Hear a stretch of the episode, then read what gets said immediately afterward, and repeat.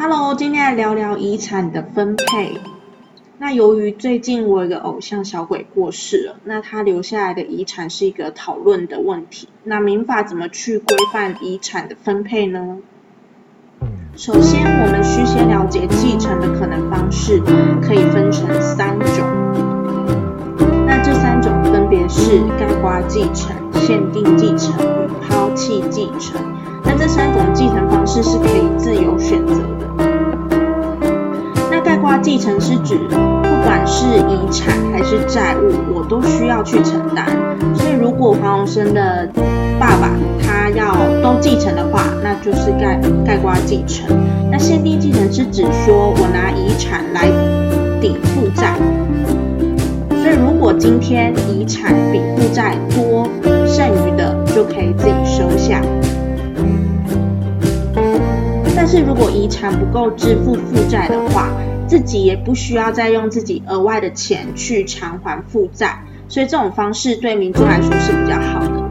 抛弃继承是遗产财产我都不想要，我都我两者都选择放弃。那通常继承者会选择抛弃继承，是因为他可能和被继承者长期没有联络，所以不了解他的财务状况。不确定他的是债务比较多，或是遗产比较多，所以会选择我都不要来保障自己。所以抛弃继承是一个非常可以保障自己的方式。公民观点的部分，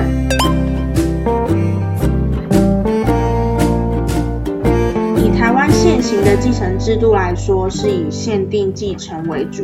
因为就是你不用额外多负担去还债，那因为限定继承它建立在盖瓜继承之上，然后多了有限责任的部分，不是属于你的责任，你就不用额外再去负担，所以是相对有保障的。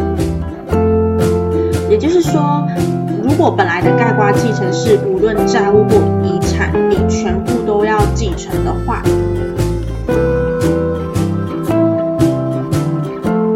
如果债务多于遗产的时候，这时候你要自行去偿还剩下的债务，也就是你要拿自己额外的钱去填补被继承者的债务。但限定继承你就不用再用自己额外的钱再去偿还债务。